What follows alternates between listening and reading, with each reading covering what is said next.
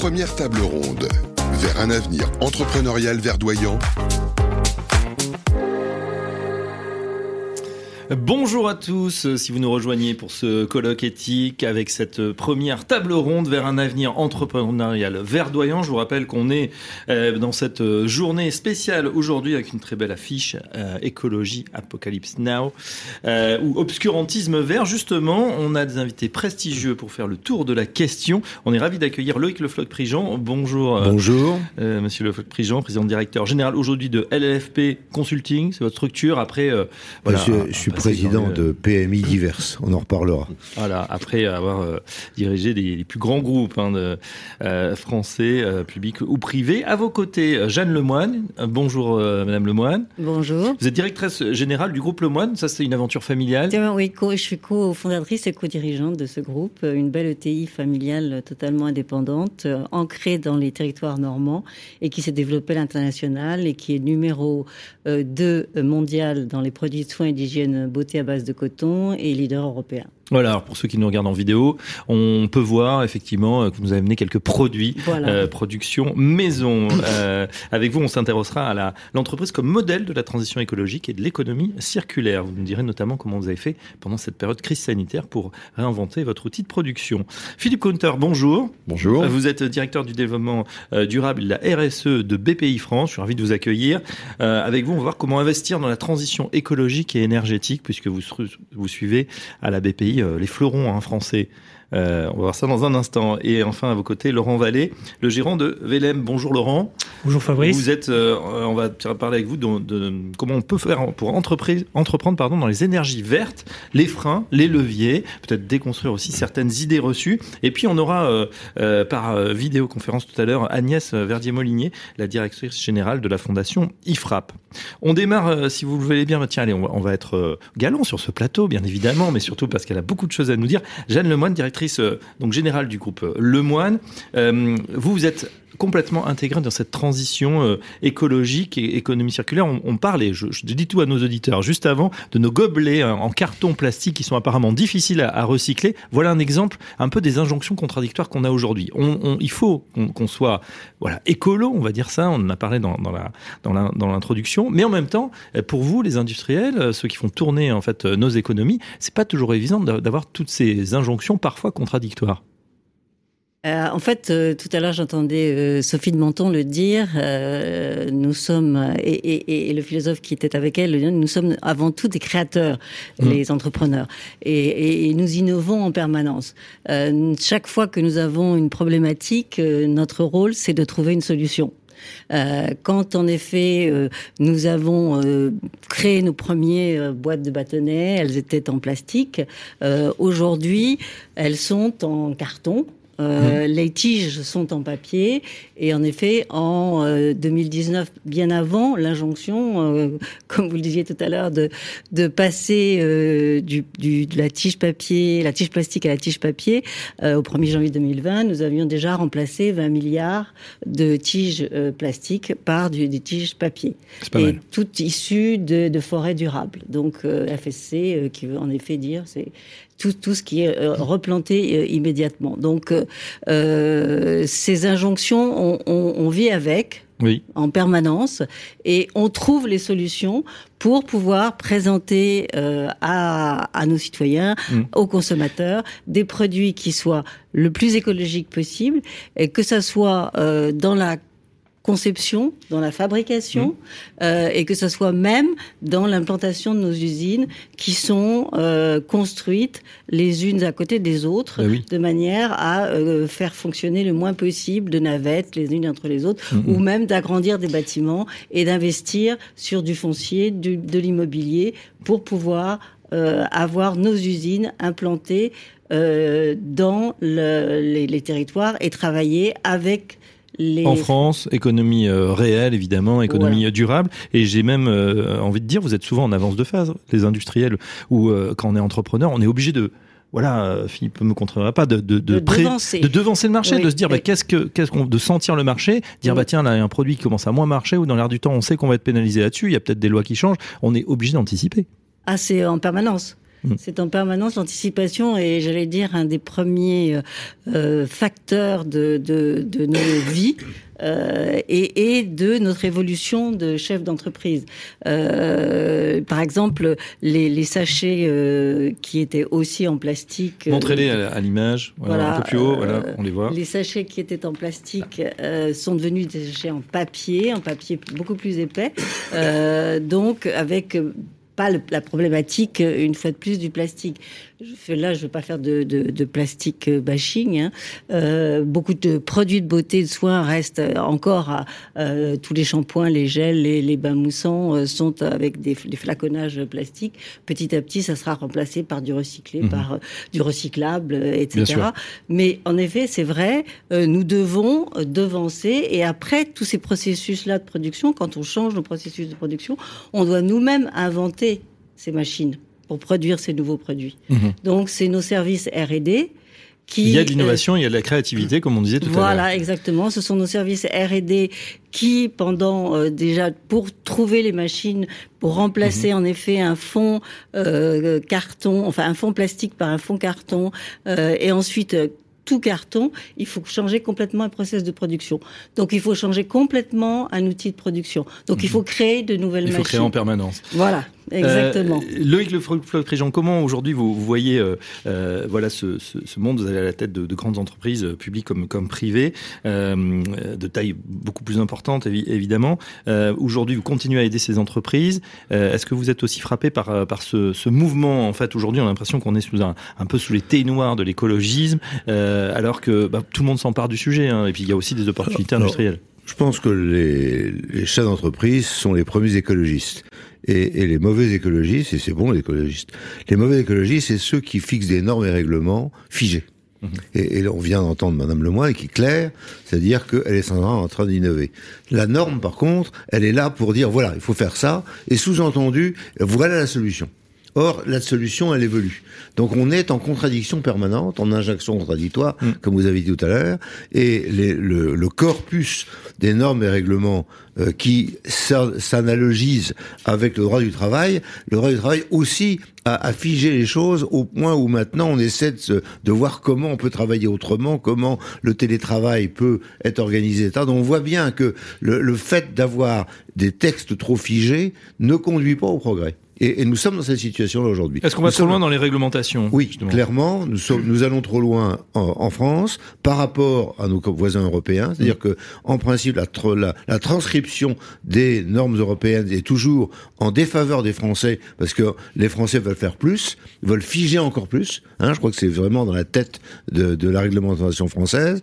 Et, et, donc, les normes et règlements euh, actuellement sont euh, des étés noirs euh, d'innovation pour euh, notre euh, notre, nos entreprises, et, et ceci est, est, est, vraiment visible partout, dans tous les secteurs. Hein. Mmh. Alors, c'est d'abord les normes et règlements, et puis l'application. C'est-à-dire qu'on a en face de nous aujourd'hui, euh, je ne le cache pas, des militants politiques euh, qui euh, veulent euh, que l'industrie disparaisse. C'est-à-dire c'est ça euh, dans une région sur deux, euh, les, euh, les, les directeurs régionaux de l'environnement sont des gens qui, prenant les, les normes et règlements à la lettre, essaient de faire des mises en œuvre et de contraindre les industriels à disparaître au point que certains disparaissent effectivement. Et, et lorsque vous avez eu, lors du, la, du Covid, vous êtes, vous êtes aperçu que vous n'aviez plus de principes actifs euh, dans le domaine pharmaceutique, vous avez dit pourquoi? Qu'est-ce qu'ont fait ces industriels, ces méchants industriels qui ont voulu partir? Ces méchants industriels, simplement, ont appliqué les normes et règlements. Oui. Lorsqu'il a fallu faire euh, refaire les usines, on s'est aperçu que ça allait coûter deux à trois fois plus cher que si on allait en Inde ou en Chine, et par conséquent, ils sont installés en Inde ou en Chine. Et ça n'a rien à voir avec le coût du personnel, parce que si jamais, vous, parce qu'on dit ça, oui, oui c'est parce qu'ils ont voulu aller vers les bas salaires. Pas du tout, parce qu'il n'y a pas de salaire, parce que c'est tout est automatique. Et tout est automatique, par conséquent, il y avait simplement des normes et règlements. Mmh. Alors il y a normes et règlements, puis l'application des normes et règlements. Hein, on a, il y a deux, deux phénomènes en France. Le premier, c'est que nos, nos normes et règlements sont supérieurs à celles de l'Europe supérieur au monde entier, bien sûr, mais supérieur à l'Europe. Et la deuxième chose, c'est que nos contrôleurs vont plus loin que les règlements. Alors ça, Hein, c'est très intéressant. C'est les deux phénomènes que nous que nous traversons et, et, ce- et c'est pénalisant. Et si jamais aujourd'hui il n'y a pas une précipitation pour avoir des principes actifs en France, c'est clair. Moi, quand j'étais euh, président de Ronde Poulain, puis euh, de Elf, par conséquent de Sanofi, on avait 80% des principes actifs qui étaient faits en France. Oui. Et, et- et on se réveille aujourd'hui, en 2022, 20% On n'a plus de Doliprane. principes 20%, 20% et on n'a plus de doliprane, on n'a plus d'amoxicilline, on n'a plus de- tous les principes actifs sont partis. Ils sont partis à cause de des normes et règlements et de l'application des normes et règlements. Hein, c'est deux, c'est deux phénomènes qu'il faut regarder. On pourra avoir des normes et règlements euh, et puis dire on fait des dérogations. Oui. Et moi, lorsque je suis, lorsque je de l'autre côté de, euh, de euh, du Rhin ou de l'autre côté euh, du lac Léman ou de l'autre côté des Alpes, j'ai pas de problème. Je dis bah voilà, j'ai un problème. Oh, Bon, on fait une dérogation, bien sûr, bien évidemment. En France, jamais.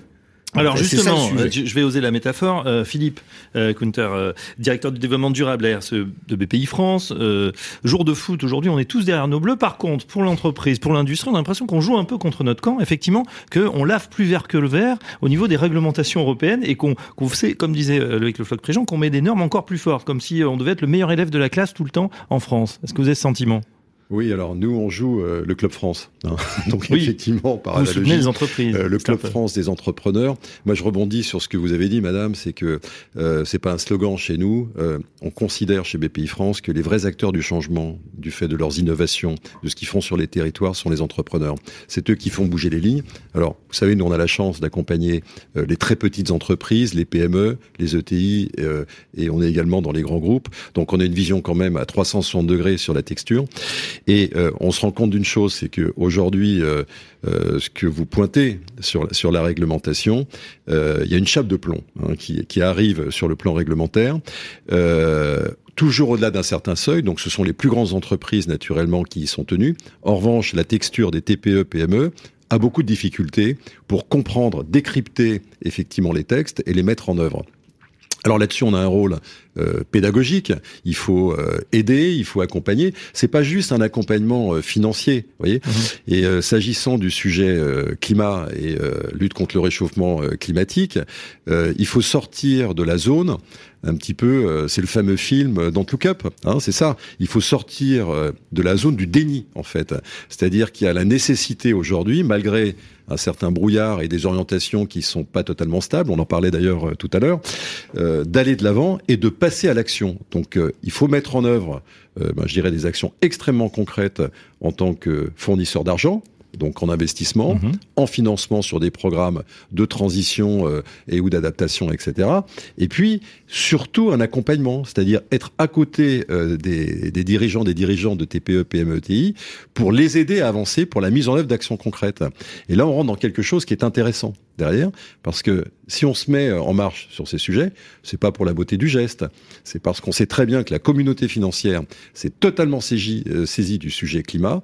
Euh, ça va se durcir Mhm. et ça a commencé. La Banque de France va intégrer dans sa notation dès l'année prochaine la dimension climat. Il y a tout un ensemble de, de choses qui vont se passer au niveau des banques et peut-être que dans, sans faire peur, encore une fois, ni stigmatiser, dans quelques années, peut-être même avant, eh bien, des entreprises qui ne se seront pas mis en marche sur ces sujets de transformation ne seront plus financées. Mais Donc, vous dites, aussi, vous dites aussi, Philippe, que les petites entreprises, ça va être quand même plus compliqué quand on est à la tête de grands groupes. On a Mm. voilà des, des mais je juristes, suis à la on a un tête de service. PMI aussi, hein, ne croyez pas. J'ai six PMI. Non, non, mais je là, verrai parce que vous attention, j'ai été à la tête de grand groupe, j'ai six PMI, et le rôle de- des, des dirigeants de PMI, c'est que ils ne sont pas capables d'avoir un type qui regarde les réglementations. C'est eux, c'est eux qui regardent les réglementations. On va et, voir et avec alors, le- le ils, groupe- ils oublient. voilà.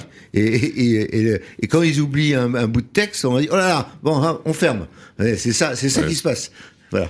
Il y a Hein, peut-être donc, euh, euh, une, une différence entre les grandes et les petites entreprises. On passe la parole, tiens, à Laurent Vallet, le gérant de, de Velem. Un petit mot sur Velem, ce que vous faites au Ouais, quotidien. alors déjà, donc Velem, moi je suis une TPE spécialisée dans la, la fourniture et l'installation de systèmes énergie renouvelable. oui. Belle thématique suis- là, c'est porteur comme. euh, ouais, c'est porteur. bah, c'est pour ça que je suis parti là-dedans. Il y a une quinzaine d'années. Une quinzaine d'années. Euh, moi, je suis typiquement dans l'implémentation de ce qui vient d'être décrit. Euh, je, ce qu'on vient d'expliquer, c'est ce qu'on vit au quotidien. Euh, le, le- le point que je mets au-dessus des autres, c'est effectivement bah, le- la, la difficulté, la multiplication des normes et des, et des, Mmh. et des qualifications qu'on doit avoir pour pouvoir exercer en France sur, dans les énergies, les énergies renouvelables. Je vous donne un exemple concret. Donc moi, j'installe des, des panneaux solaires et des, des chaudières biomasse. Quand j'ai commencé il y a 15 ans, la, la réglementation, elle, il y avait quasiment même pas de qualifications nécessaires, si ce n'est que les qualifications habituelles qui sont euh, euh, savoir euh, avoir les qualifications d'électricien ou, de, ou de chauffagisme standard, j'ai envie de dire. Deux ou trois ans après, ils ont créé des qualifications spécifiques aux énergies renouvelables. Alors, je vais les citer rapidement. Il y avait le Calibois pour tout ce qui était biomasse, il y avait le Calisol pour tout ce qui était solaire, et le Cali-PV pour tout ce qui était photovoltaïque. Mhm. Ça se comprenait. Euh, ça demandait déjà pas mal d'efforts au niveau paperasse, au niveau financier, puisqu'il faut comprendre, faut qu'on, faut considérer à peu près 1000, 1000 à 1500 euros de coûts financiers chaque année pour les renouvellements, formations, etc. Pour avoir le tampon, euh, avoir le tampon. RGE, Calibat, Plus etc. les audits En principe, on prend des parasites qui vont vous expliquer la loi et on leur donne 10%. Ouais. C'est- Et- et parce que sans problème- ça, si on ne prend pas de parasites, on ne comprend pas les textes. Exactement. Et surtout, euh, il y a le côté aussi, ce que vous expliquez par rapport aux, aux dérogations, on doit rentrer dans les cases. C'est-à-dire que quand vous êtes audité et contrôlé, quand les contrôleurs arrivent, si vous rentrez pas pile poil dans la case, vous êtes, vous êtes retoqué sur des absurdités, mais je vais pas rentrer dans les détails techniques. Et du coup, donc, ces, ces- ces trois appellations, c'est plus de 10 maintenant. Je, je les ai même pas comptés. On doit être à plus de 10. Et si j'avais dû suivre euh, ce, ce mouvement, ça veut dire que vous, multipliez 10, vous faites 10 fois, 10 fois 1500 euros par, par, par, par an pour une société, c'est c'est juste pas gérable. Et surtout, ça n'améliore pas la qualité des réalisations, etc. Oui. Donc il y, a une- il y a une espèce de Sur-réglementation. C'est le, c'est le surréglementation bon tampon, sinon on inutile. peut pas Et travailler. sur-contrôle. et, et juste, la- juste un exemple, mais qui, qui est juste symptomatique et, et presque comique, et qui est un peu à la mode, c'est les, les, les, les- les IRVE, les infrastructures de recharge des véhicules électriques. Oui. C'est à la mode. Et, euh, on veut des, Les prises électriques pour les voitures, voilà. Voilà, les prises. Bonne, bonne, bonne, bonne comparaison. IRVE, Vous allez comprendre la- la- le pourquoi. En fait, ce qui se passe, c'est que quand vous mettez une IRVE, donc une borne de recharge électrique, en France, quand vous êtes professionnel, vous pouvez pas l'installer. Il vous faut une nouvelle qualification qu'ils appellent, euh, il y en a plusieurs, mais il y en a une qui s'appelle la recharge plus. Si vous l'avez pas, vous n'avez pas le droit de mettre une, une borne de recharge électrique. Alors que techniquement, vous savez le faire. Mais techniquement, rien de c'est ni, plus- difficulté. c'est ni plus ni moins que d'installer une prise four de une prise de, de puissance pour votre four. C'est strictement la même chose. Mhm. C'est-à-dire que le- l'électricien doit connaître les, doit, doit s'habituer, enfin doit, doit être euh, compétent sur ce domaine-là. C'est comme si à chaque fois que vous changez de voiture, il fallait pre- prendre un nouveau permis. Donc la France toujours meilleure que les autres. complètement dingue, c'est comme ça. Voilà. Et, Donc et- et ça, on, est- et on gros- vit, et on vit, et on vit ces au- contradictions. Au développement. Le Oui. deuxième frein que, qui, qui est un peu qui est connexe à ça, euh, c'est euh, c'est en fait la stabilité qu'on a aussi sur euh, tout ce qui est euh, sur les aides en fait. Puisqu'en fait le, le- le français depuis plusieurs années il est un petit peu orienté en fonction des aides, Oui. qui elles-mêmes sont à conditionnées à, des, à des choix politiques. C'est-à-dire que je, je vais- vite, mais a- ça va rappeler des souvenirs. En, en 2010, euh, il y a eu une explosion sur le photovoltaïque. On, on rasait quasiment gratuit. hein. C'est-à-dire que sur une installation à 20 000 euros à l'époque, il y en avait plus de la moitié qui était donnée par l'État.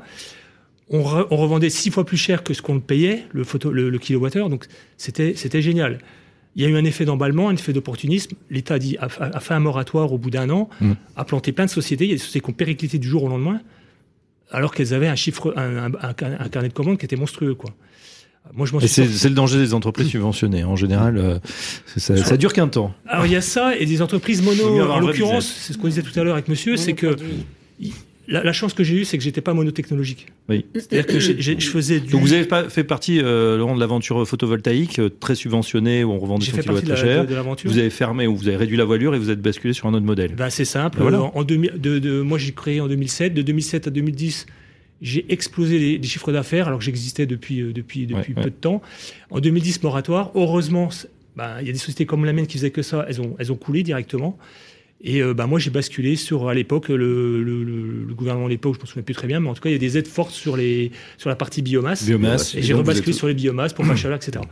Et, et puis je pourrais vous, vous dresser l'historique, mais c'est que ça sans arrêt. Donc très grosse difficulté de, de visibilité par rapport à l'instabilité, le manque Ouais. de planification au niveau national. Le Je constat, pense donc, qu'il faut se méfier de toute la politique basée sur des aides, des injonctions. Clairement. ouais. Et euh, il faut se méfier de cette politique. Donc, euh, et alors les chèques encore plus. Quoi. Donc, euh, il faut, il faut vraiment abandonner, abandonner ce, ce concept. La politique du chèque. hein, la politique chèque, la politique aide, etc. Donc, il faut trouver un environnement Mm, mm. favorable à ce que Ça, vous, Madame vous le dites, a, a développé. vous le dites. Philippe, à vos investisseurs. Il hein, Ouais. faut trouver son, son, son market Alors, faut- comme faut- faut- son, ouais. marché finalement, sa zone de, mais, mais sans bénéficier de toutes ces aides. Si on peut, c'est bien. faut éviter deux choses euh, que le chèque, hein, naturellement, et puis euh, l'arme au pied. Hein, c'est-à-dire euh, d'attendre euh, d'y voir plus clair, parce qu'entre temps, il se passe tout un ensemble de Mhm. choses, et, et ça va être catastrophique. Donc, euh, c'est ce que nous disions tout à l'heure.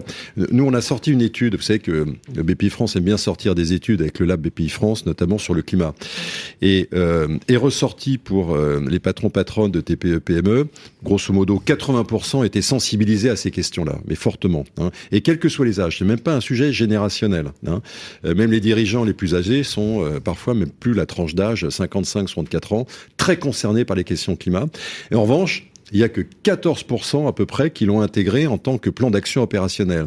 Et les autres nous demandent, mais qu'est-ce qu'on fait concrètement pour mettre en œuvre? Comment vous pouvez nous aider? Ça, c'est la réalité terrain euh, des TPE, PME, au-delà de l'aspect réglementation, c'est de dire, partant de ce constat, c'est vrai qu'il y a beaucoup de pédagogie à faire, beaucoup de sensibilisation, et avec des conséquences qui sont déjà en marche. Aujourd'hui, une petite entreprise, voire des plus grandes d'ailleurs, on le voit bien, a du mal à recruter, Oui. Ça, a du mal à moine. aujourd'hui. Non, mais ça, ça, on parle des vrais sujets. Lemoine approuve. hein. Ah oui, non, Ah oui, moi aussi, j'approuve, ouais. tout secteur d'activité. Tout secteur confondu. Tout secteur d'activité et Ouais. tout niveau de qualification. Alors, a du mal à recruter, a du mal à conserver ses salariés. Il y a, il y a un effet crise sanitaire qui s'est rajouté à ce qu'on connaissait déjà. Autrement dit, et c'est pas les 25-35 ans, c'est quels que soient les âges. Hein, et ça, c'est quand même un élément nouveau. Donc, on a affaire à un sujet. Et puis, euh, il y a des sujets strictement financiers, c'est-à-dire qu'on qu'on veut éviter à, à ces entreprises. C'est ce qu'on appelle les dépréciations d'actifs. Ça signifie que de rester finalement l'arme au pied, Mm. avec en restant sur des modèles qui euh, vont être dépassés rapidement, euh, ben, les financiers, au motif de ce que l'on s'est dit, vont plus s'intéresser à ces entreprises ni les investisseurs. Donc il y aura un sujet. Donc euh, vraiment, il y a urgence à aider ces entrepreneurs pour passer à l'action, mais de manière euh, euh, concrète, réaliste. C'est ce que vous avez souligné. C'est- une aide intellectuelle d'abord. Hein, C'est-à-dire que euh, dire, euh, vous faites 400 kilos de papier et à ce moment-là vous aurez de l'argent, c'est pas le sujet. Le sujet, c'est on- on- il faut absolument euh, évoluer compte tenu de l'évolution de la société et des demandes, euh, enlever le fatras des normes et règlements, et essayer de comprendre quelle est la véritable société par laquelle on va, qui est celle des circuits courts, du recyclage, etc. Bon, très bien, et du développement durable. Mm, mm. Ok, bon, et dans chaque entreprise, il y a une possibilité de recadrer ça. Et si jamais on prend comme guide les normes et règlements, on est foutu. Alors, on va continuer par les euh, normes et règlements et puis on fera réagir nos entrepreneurs justement avec des pivots. On voit qu'ils sont créatifs, qui savent s'adapter évidemment. On va accueillir, alors elle n'a pas pu être avec nous euh, sur le plateau, Agnès Verdier-Molinier, directeur euh, de l'IFRAP. On va lui poser des questions justement que la France possède un parc nucléaire très avantageux qui est devenu malheureusement un, poids au point d'importer aujourd'hui l'électricité. Alors, on va lui poser des questions, Agnès Verdier-Molinier. Est-ce qu'on a fait les bons choix? Bonjour à tous et toutes mes excuses de ne pas être là euh, physiquement euh, aujourd'hui dans, dans ce débat. Alors c'est vrai qu'on peut se poser parfois la question, est-ce qu'on peut produire en France tout en allant vers euh, une production euh, de plus en plus décarbonée Est-ce qu'on peut réindustrialiser Euh, Déjà, il faut rappeler quand même que la France est un des pays qui est déjà les plus, parmi les plus décarbonés au monde. hein. Euh, On est dans le niveau euh, des Suisses hein, sur le nombre de tonnes de CO2 par habitant. hein. Le tonne de CO2 par habitant en 2019, c'est un peu plus de 4 tonnes par habitant. La Suisse est dans les mêmes eaux et les Allemands sont à 7,7.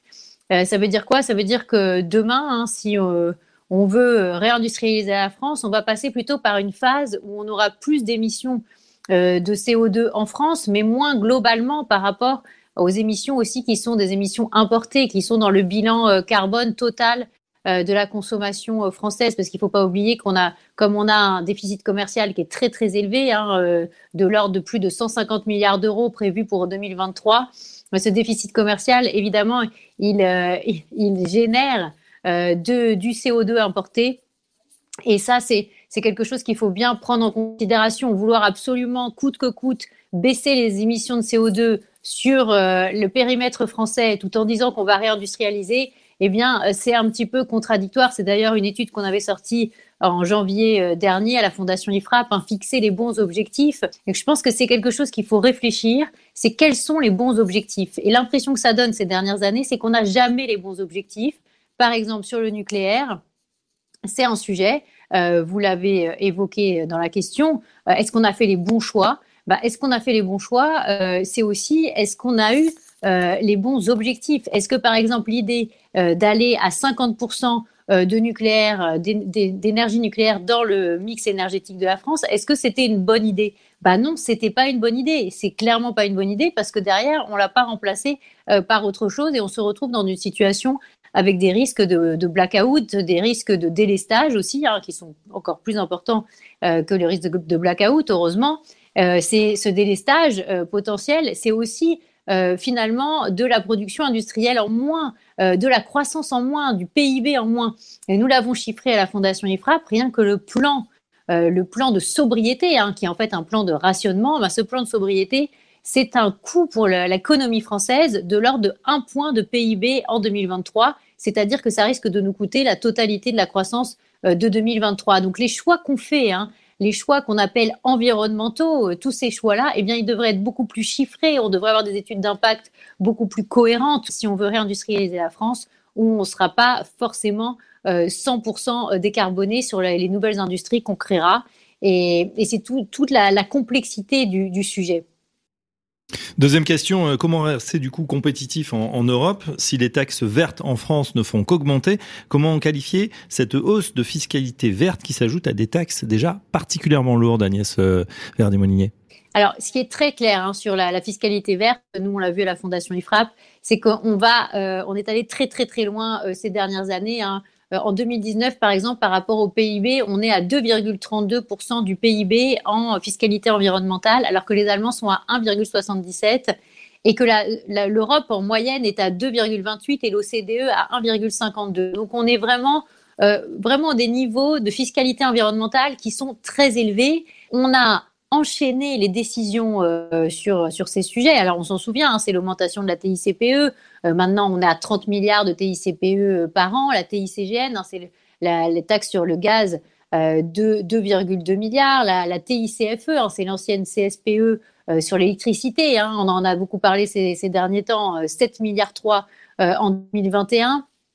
Donc, on est allé sur des niveaux de fiscalité qui atteignent 64 milliards de fiscalité environnementale. Je ne peux pas malheureusement vous les citer toutes, euh, toutes ces taxes, hein, mais il y, a, une cascade fiscale hein, qu'on a bien euh, identifiée euh, dans un dernier papier qu'on a publié, 64 milliards, le pic 2021 des taxes environnementales. Et ces 64 milliards, d'abord, c'est plus élevé que dans les autres pays. Et en plus, ça s'additionne à une fiscalité qui est déjà énorme globalement. On vient de ressortir une étude à la Fondation IFRAP sur les 148 milliards de, de fiscalité euh, prélèvements obligatoires que payent nos entreprises par rapport à la moyenne de la zone euro, des entreprises de la zone euro, 148 milliards de plus de fiscalité. Dedans, évidemment, il y a une partie de taxes de production, de charges euh, sociales employeurs, et puis il y a aussi euh, de la fiscalité environnementale.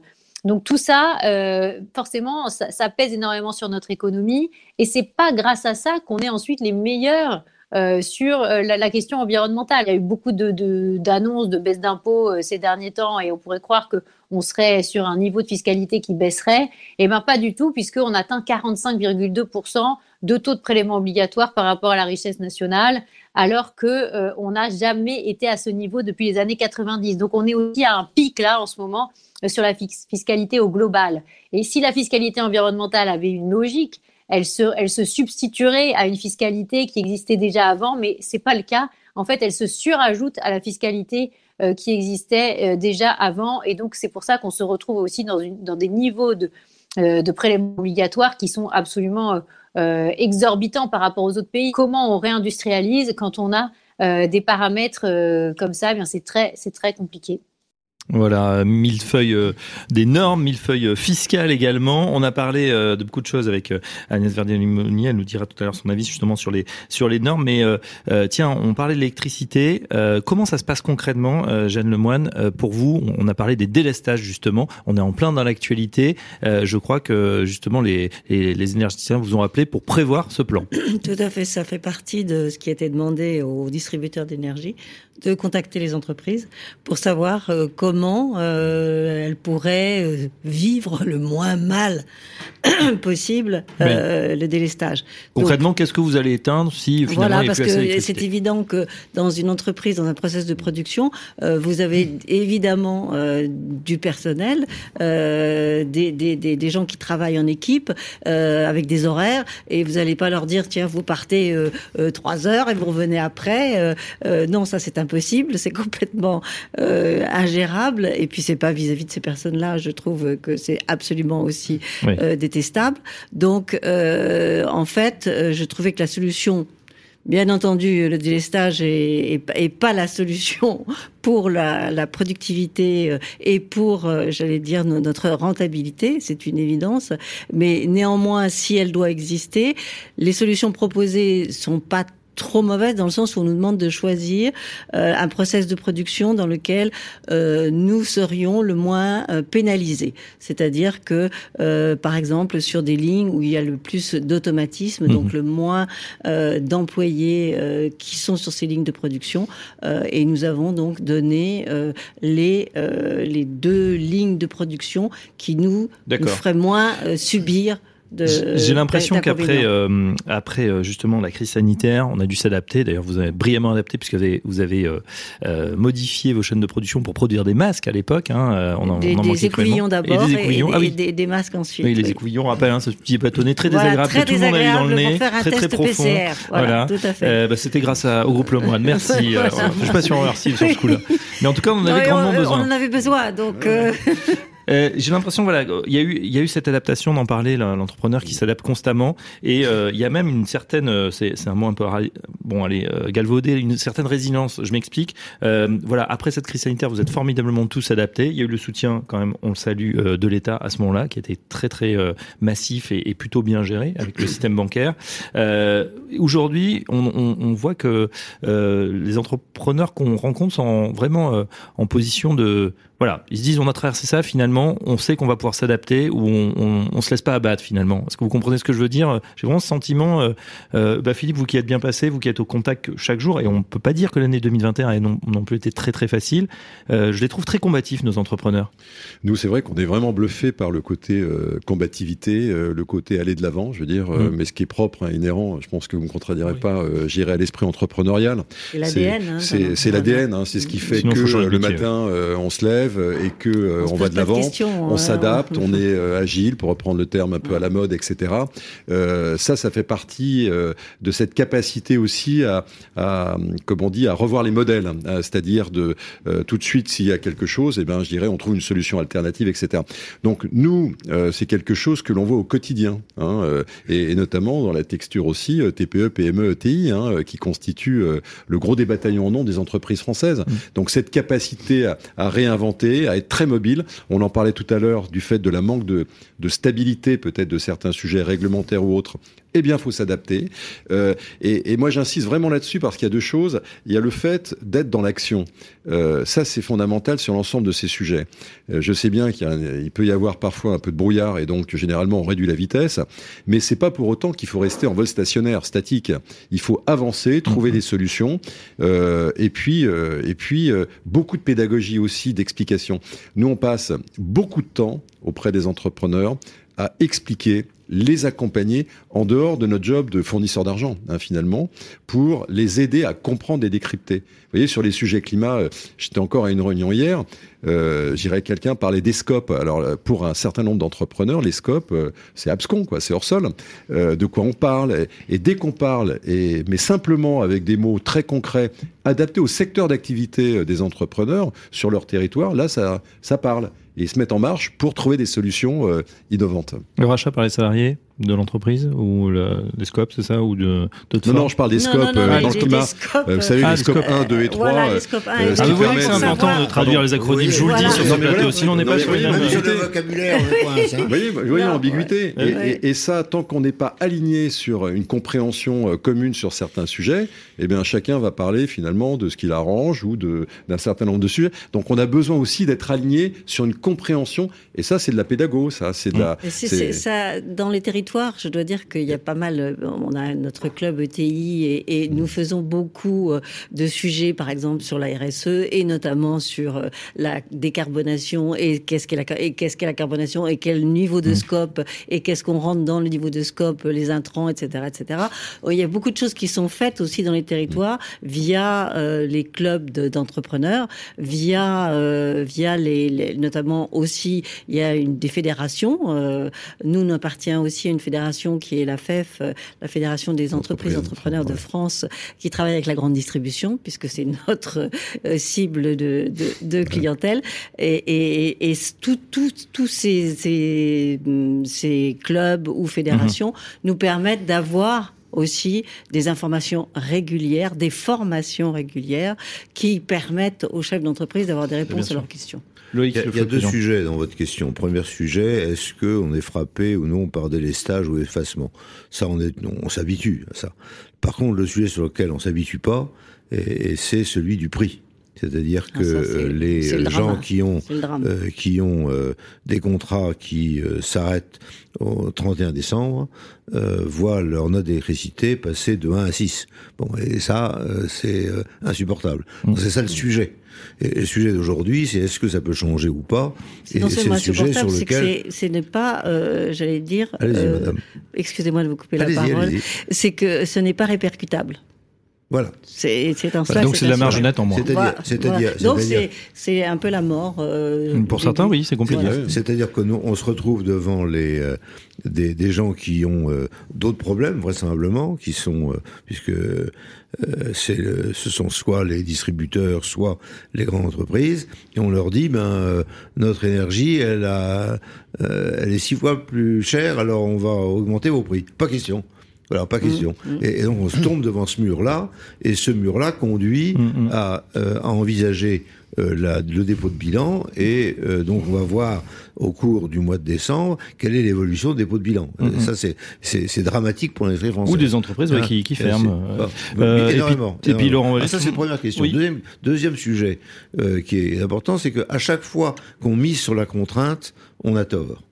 C'est-à-dire que si on mise sur l'intelligence, le, le, chef d'entreprise, lui, il est là, il bouge tout le temps. C'est-à-dire qu'il n'a pas, il n'est pas statique. Mmh. L'administration est statique mais, mais le chef d'entreprise ne l'est pas. C'est-à-dire quand on parle de transition pour un chef d'entreprise, il rigole, il est toujours en transition, il est toujours vers autre chose. Mm. Il ouais, y, a, que les fonctionnaires parler de transition ou les politiques, mais nous on est en transition permanente. Donc, et à chaque fois qu'on veut miser sur la contrainte, on est foutu parce que parce que nous on, on voit la contrainte, on, on, et, et on, on la voit comme un frein à l'innovation et un frein euh, à, la capacité de réagir.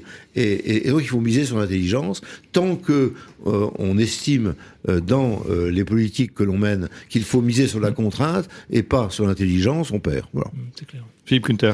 Oui, moi je voudrais aussi insister sur sur un point et je vais vraiment dans ce sens-là, euh, c'est que à la fois on a besoin de de, de, structurer, d'aligner, d'avoir un langage commun, comme on l'a dit. Donc par exemple, si on prend l'exemple de la taxonomie, la taxonomie, c'est euh, un petit peu de définir des termes pour que tout le monde soit d'accord hein, sur ces sujets. Donc c'est plutôt une bonne chose dans le principe.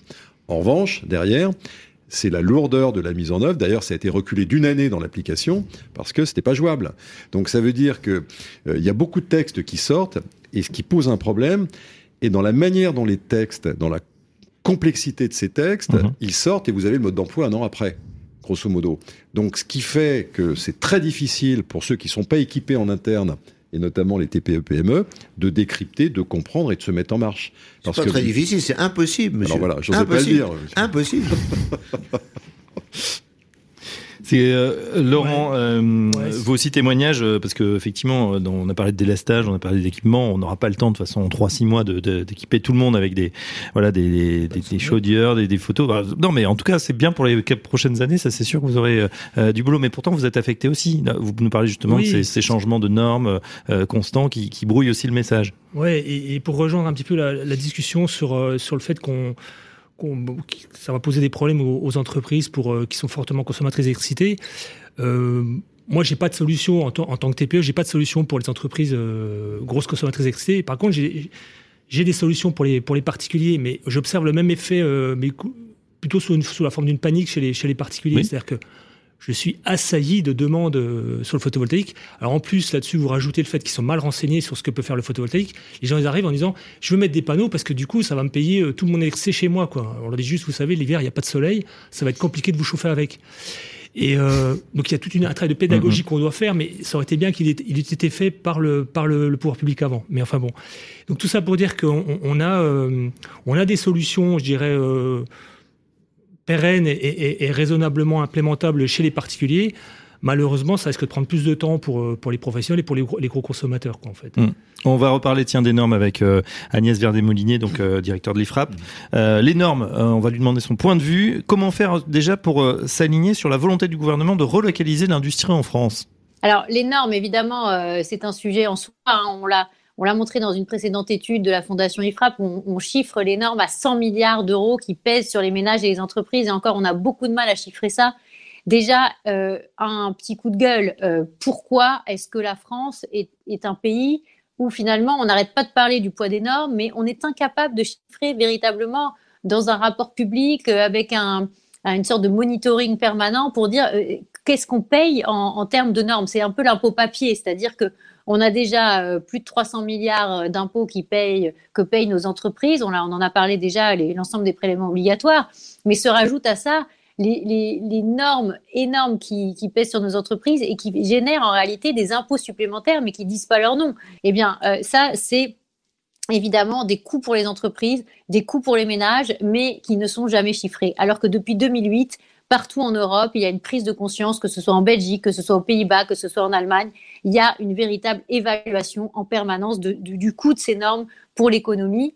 Euh, on est le pays où il y a le plus de normes, mais finalement, on met la tête dans le sable, on ne peut pas savoir euh, combien ça coûte. Et le secrétariat général du gouvernement là-dessus est, très responsable, puisque c'est lui euh, qui a normalement la, mission de regarder toute cette production législative, cette production normative et réglementaire de la France. Et euh, finalement, euh, on n'a toujours pas du tout euh, d'informations cohérentes sur le sujet. Il y a tellement de contraintes, à la fois normatives et fiscales, que ça, dégoûte de la possibilité de faire ces investissements et de faire ces développements entrepreneuriaux. Là, c'est vraiment un sujet sur lequel il faut être extrêmement vigilant pour les prochaines années, à la fois baisser les taxes et les charges employeurs, mais aussi baisser les normes, supprimer des normes, faire un comptage permanent pour pouvoir donner euh, une information à la fois aux entreprises et aux ménages, aux Français en général, euh, du travail qui est fait pour euh, lever cette charge administrative qui pèse sur nous tous en permanence. Donc entre les taxes vertes en France qui ne font qu'augmenter, les normes chiffrées donc en dizaines de milliards voire plus, quelle est votre conclusion Agnès Verdier-Molinier? Donc en conclusion, euh, clairement, euh, il ne faut pas laisser tomber l'idée de produire plus en France.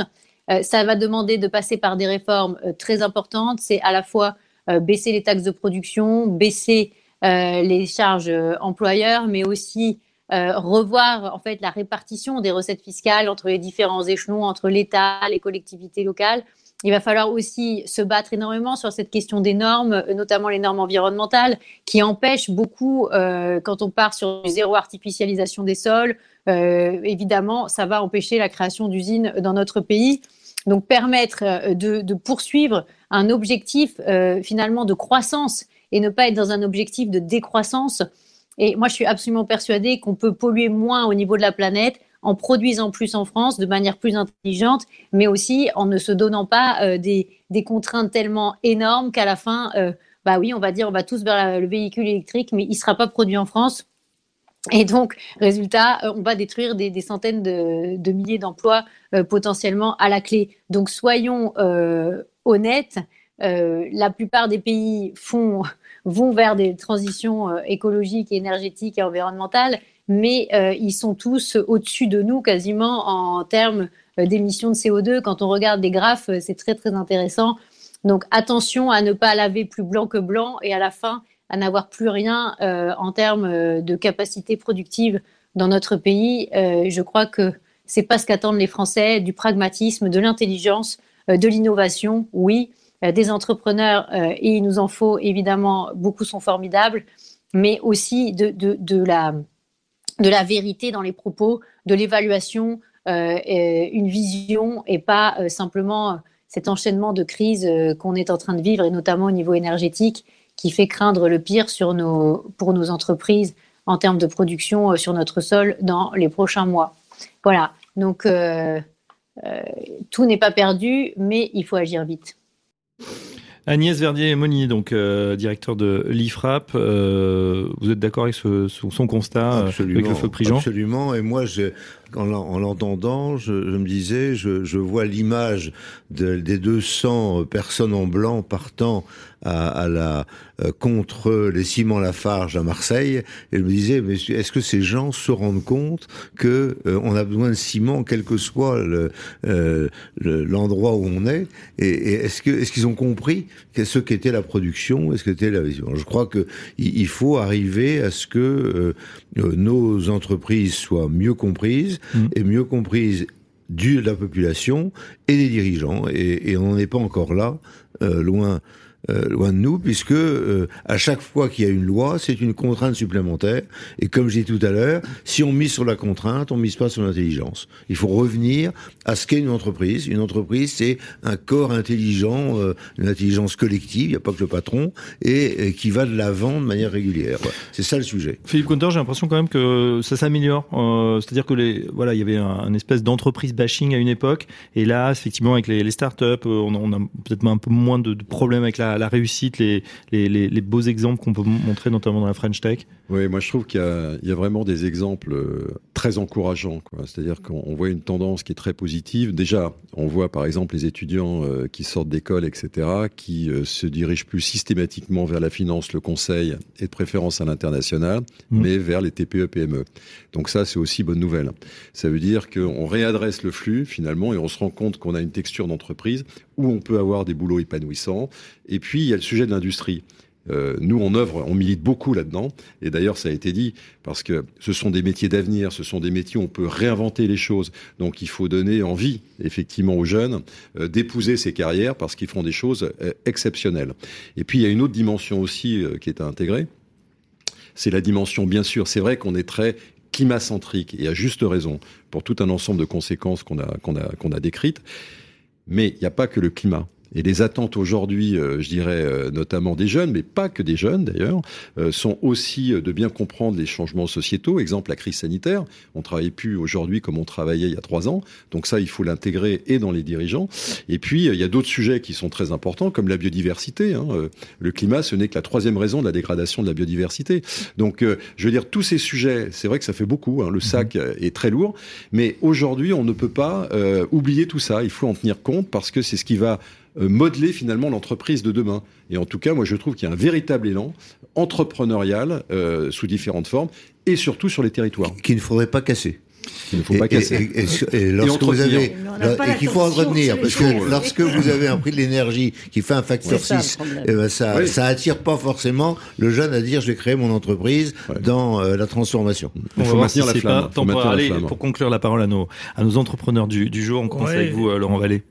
Juste pour revenir sur, les, sur le, le, le poids des normes et le coût des normes, moi je peux le chiffrer. Alors euh, le problème c'est qu'on me le demande pas. Le, les autorités me le demandent pas, mais moi je peux chiffrer combien ça me coûte. Ça me coûte. Euh, Vous avez dit donc les, les, les, les labels ça de me coûte une personne par an à plein temps quasiment. Donc ah. si on me le demande, je sais combien, je sais le chiffrer et effectivement c'est une grosse une grosse partie du, du problème.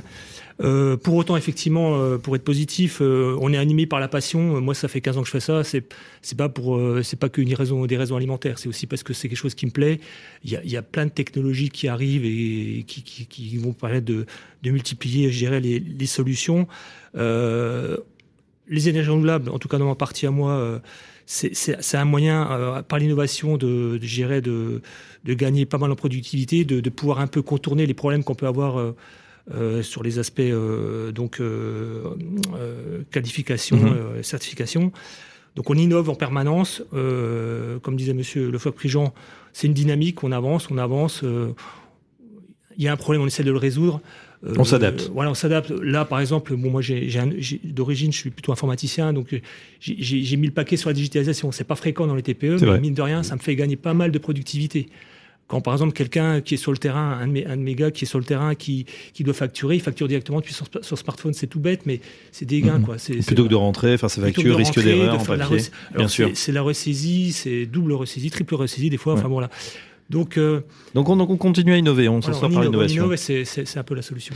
Euh, Jeanne Lemoine, on va terminer avec vous. Euh, alors vous, vous avez pris de plein fouet justement l'augmentation euh, du, du, du, prix de l'électricité. Hein, je crois que c'est de 1 à 3, hein, c'est ça Exactement, le... exactement. Euh, et, et c'est vrai que, si vous voulez, cette, on, est, on, on a des possibilités de répercuter. Justement, on vient de signer une charte avec, avec un certain nombre d'acteurs de la grande distribution, la Et ses acteurs de la grande distribution, euh, avec euh, comme euh, principale base la transparence. C'est-à-dire qu'à partir du moment où on est capable de leur montrer nos factures d'énergie, et eh bien dans ces cas-là, ils doivent accepter la répercussion. Le fait qu'il y ait une augmentation. Voilà, exactement. Maintenant, en effet, cela peut faire partie des. Faut mettre aussi des cierges de la Vierge Marie. Euh, hein. j'allais dire des vœux pieux. Vous voyez, donc on n'est pas loin l'un de l'autre. Euh, mais néanmoins, c'est une avancée euh, parce que ça fait des mois que nous travaillons avec, j'allais dire, à la fois la grande distribution, mais surtout mm. les cabinets ministériels de, de, de, de Roland Lescure et de Olivia Grégoire sur ces thèmes-là qui ont commencé avec j'allais dire, des comités de suivi liés aux problématiques euh, suite à la guerre euh, en Ukraine. Donc c'est vrai qu'il mm-hmm. y avait des problèmes dans l'alimentaire euh, et, et, en effet, notre souveraineté alimentaire et notre souveraineté industrielle, on doit non seulement les conserver, mais on doit continuer de se développer bah, pour les assurer. Et ça, ça fait partie, en effet, quand monsieur parlait de passion, je crois que dans notre ADN de chef d'entreprise, c'est cela. c'est c'est pas c'est le comment dirais-je qui nous est notre moteur euh, principal, même notre réacteur principal, qui fait que tous les jours euh, on se on se pose simplement des questions de savoir comment on va aller plus loin. Pas mhm. comment on va s'arrêter, mais comment on va aller plus loin. on reste pas à pied, hein, on a bien compris euh, le mot euh, défi Counter. Merci en tout cas. On ne sait pas si l'avenir sera entrepreneurial, sera verdoyant, mais il sera en tout cas flamboyant, surtout avec euh, l'énergie qui se déploie. On le voit avec nos entrepreneurs. Un grand merci à, à l'ensemble des participants, Loïc Le Prigent, LFP Consulting, Jeanne Lemoine du groupe Lemoine, Philippe Counter, BPI France, Agnès Verdier-Molinier, IFRAP à distance et Laurent Vallée du groupe VLM. Dans un instant, on continue le colloque éthique avec une deuxième table ronde pollution et entreprise. Quelle responsabilité? À tout de suite. L'écologie, Apocalypse Now ou Obscurantisme vert. Un colloque éthique en partenariat avec Web Radio Édition, mercredi 14 décembre 2022.